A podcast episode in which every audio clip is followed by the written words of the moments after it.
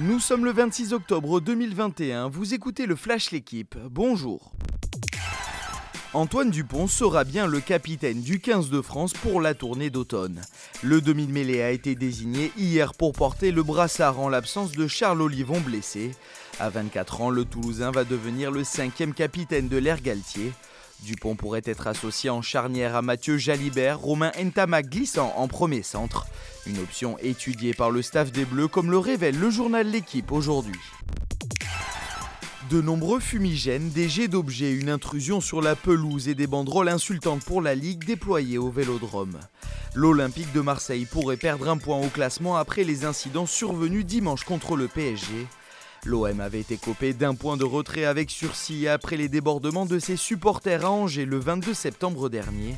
Si les faits sont différents, des sanctions devraient être prises. La commission de discipline de la LFP en décidera le 3 novembre prochain. Sébastien Grosjean a retenu un mélange de jeunesse et d'expérience pour la phase finale de la Coupe Davis.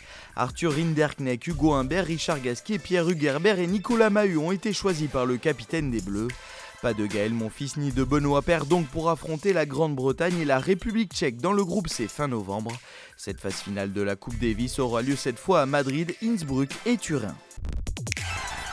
Après trois défaites de rang en Euroleague, l'AS Monaco doit se relancer. Les Monégasques reçoivent à 19h l'étoile rouge de Belgrade pour le compte de la sixième journée. Co-leader de Betclic Elite, le club du Rocher n'a pas été étincelant lors de sa victoire à Pau dimanche. Les Serbes, 11e au classement juste devant Monaco, restent eux sur deux défaites consécutives en Euroleague. Merci d'avoir suivi le Flash l'équipe. Bonne journée.